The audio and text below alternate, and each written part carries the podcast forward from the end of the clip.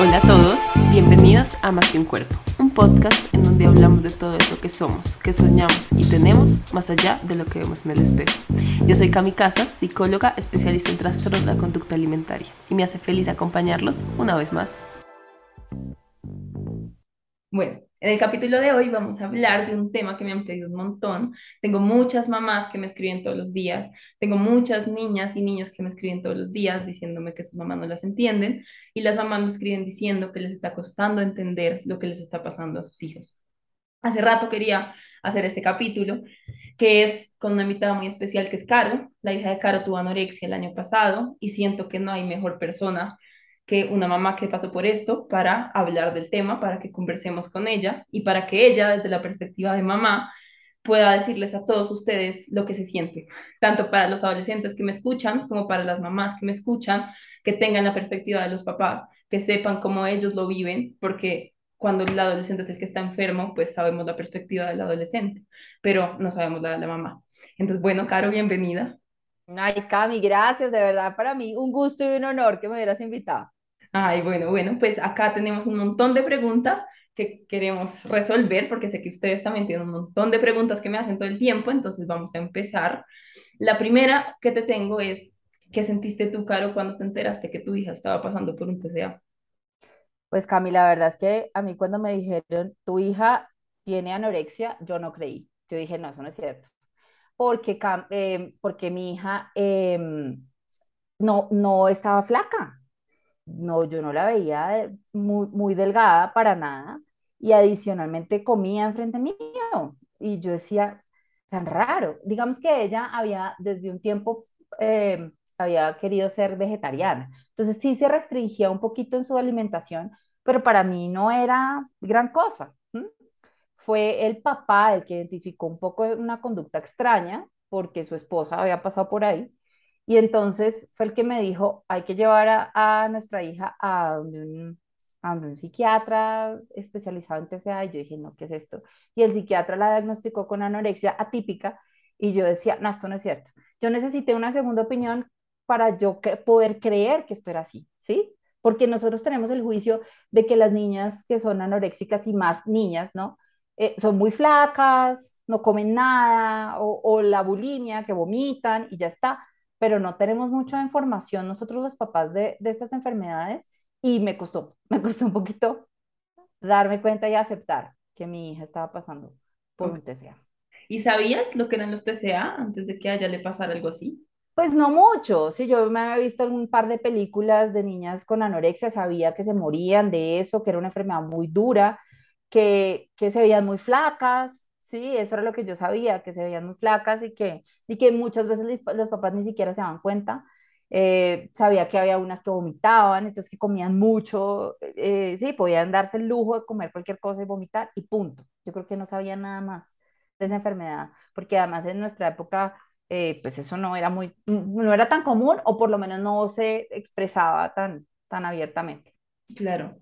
Y, y pues más allá de eso, yo también siento que pues hay muchos estigmas en torno a los trastornos de alimentación, ¿no? Entonces, pues al final no se conoce mucho del tema y siempre se cree que la persona que está enferma entonces es una persona que tiene que ya presentar signos físicos, pero realmente lo que pasa es que cuando ya tienen signos físicos es porque está muy avanzada la enfermedad y es muchísimo más difícil salir de ahí, que pues en tu caso no fue el caso de tu hija, que pues que lo pudieron coger a tiempo. Pero más allá de eso, ¿tú crees que tu hija y los, las amigas, los adolescentes de hoy en día tienen una presión muy fuerte por el cuerpo, por ser flacos y flacas? Mucho, muchísimo, mucho más de la que nosotros tuvimos en nuestra época. Eh, mi hija creo que sí tuvo una presión importante de ser delgada porque ella está en las cheers, y era flyer, entonces no, si yo me engordo no me van a poder eh, lanzar. Em, y, un poco el juicio de, que uno definitivamente tiene que estar flaco para que lo quieran, ¿cierto? Sin embargo, Cami, yo creo que, que definitivamente la presión eh, que, que se ejerce más fuertemente es la de los papás, increíblemente. Y voy a decirlo más de las mamás. Las mamás tendemos a, a decirle a nuestras hijas, ay, estás muy gorda, ay, mira, eso ya no te queda bien, ay, mira, ¿sí? Y, y el, el, mensaje que les estamos transmitiendo es, si estás pasada de peso, no te van a querer o no te quiero yo inclusive, o sea, el mensaje es ese que les estamos transmitiendo. Entonces, entonces la presión es gigante, pero sobre todo de los papás. Claro, y que las mamás son al fin y al cabo el referente de las hijas, mujeres, ¿no? O sea, como tú recibir un rechazo constante de tu mamá por tu peso, va a pesar mucho más siempre que recibir un rechazo de cualquier otra persona. Y yo creo que eso es lo que muchas veces no logramos entender y es las palabras duelen, y más si vienen de la mamá o el papá. Entonces, cuando una mamá le dice a su hija que si está gorda nadie la va a querer, eso también refleja tal vez muchas heridas que ustedes en sus generaciones también tuvieron, porque eso fue lo que ustedes también vivieron y que tristemente en su época no tenían los recursos o las formas de acudir a terapia para sanar todo eso y pues uno repite lo que no sana. Pero lo importante es darse cuenta y decir, ok, yo no quiero que mi hija tenga que cargar lo mismo que cargue yo, porque es que al final el peso es lo menos importante, imagino yo, porque yo no soy mamá de los hijos de ustedes. O sea, yo creo que el peso es lo que menos relevante tienen en sus vidas los hijos de todos ustedes, ¿no? No, pues total. O sea, para mí eh, realmente nunca, yo digamos que personalmente nunca le di ese mensaje a, a mi hija, ¿no?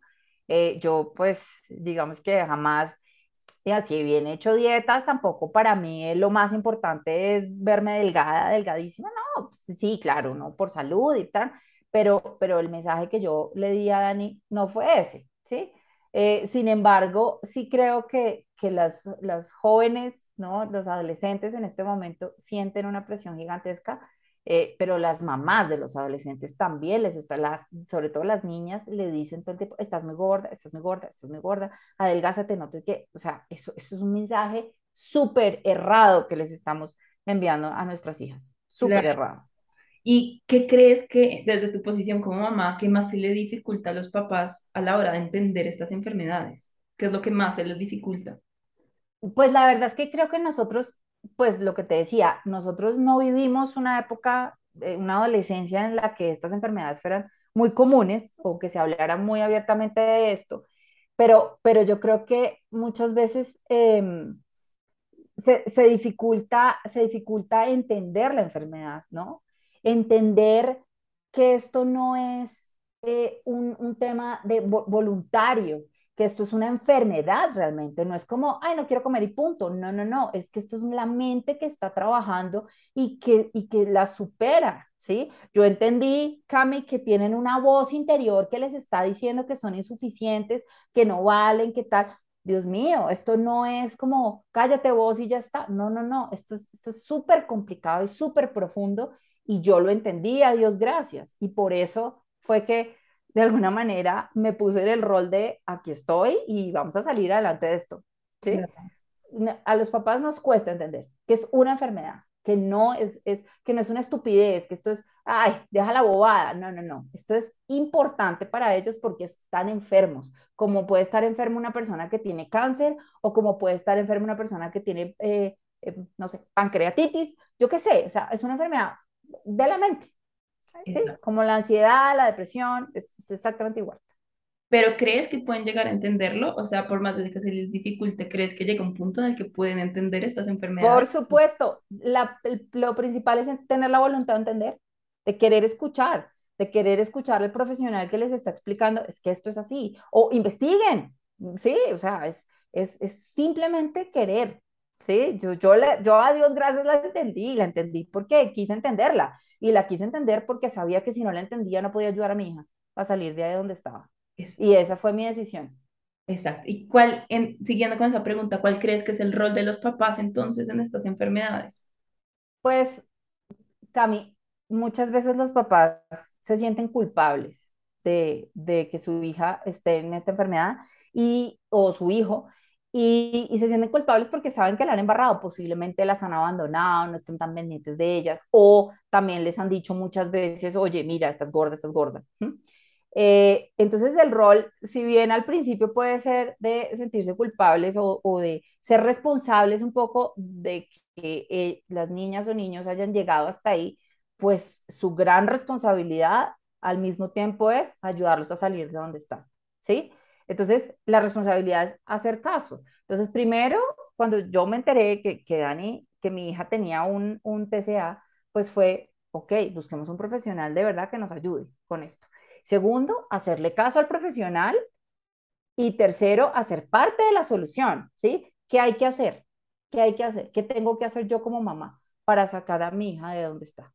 Entonces, eh, creo, que, creo que el rol es, o sea, el más importante de todos es el de los papás, el de los papás. Claro, y entender sin juzgar, ¿no? Porque yo creo que eso es lo más difícil, como yo, yo estoy acá haciendo lo que me dicen los profesionales, pero, pero es un capricho, pero madura, pero es tu culpa, pero mira cómo nos tienes, y yo creo que ahí el rol es más de yo te entiendo, aunque no entienda. O sea, Exacto, te acompaño, acá estoy para ti. No me pasa lo que te pasa a ti, pero entiendo lo que te está pasando y debe ser muy difícil estar ahí. Aquí estoy para ayudarte. Exacto. Ese es el, como el mensaje que nosotros los papás les tenemos que dar a nuestros hijos. Tal cual. ¿Y qué aprendiste tú de esta experiencia con tu hijo?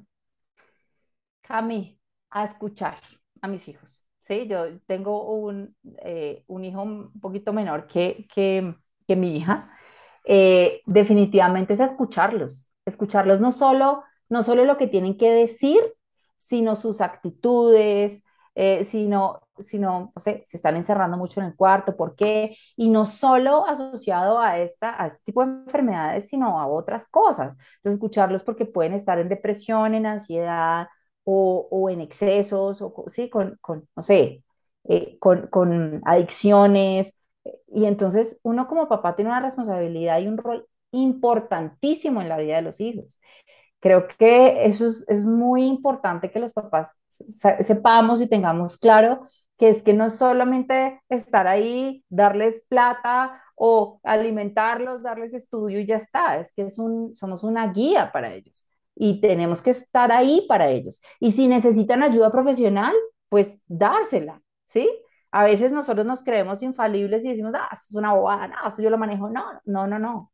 No, esto es un, un rol impresionante de los papás para hacia los hijos y, creo que el aprendizaje gigante es que, bueno, somos vulnerables, ¿no? Ellos son vulnerables, están vulnerables a un mundo que, que es muy rápido, que todo es ya, que tienen toda la información ya, que hay demasiadas cosas, eh, ¿no? Que, que, el, que, el, tema de la superficialidad está a la mano, ¿no? Eh, y definitivamente que, que así así nosotros no hayamos aprendido en nuestra adolescencia no haya sido igual a la que soy, pues, pues, nosotros nos tenemos que adaptar como papás y crecer como papás con ellos. Eso es mi, mi gran aprendizaje.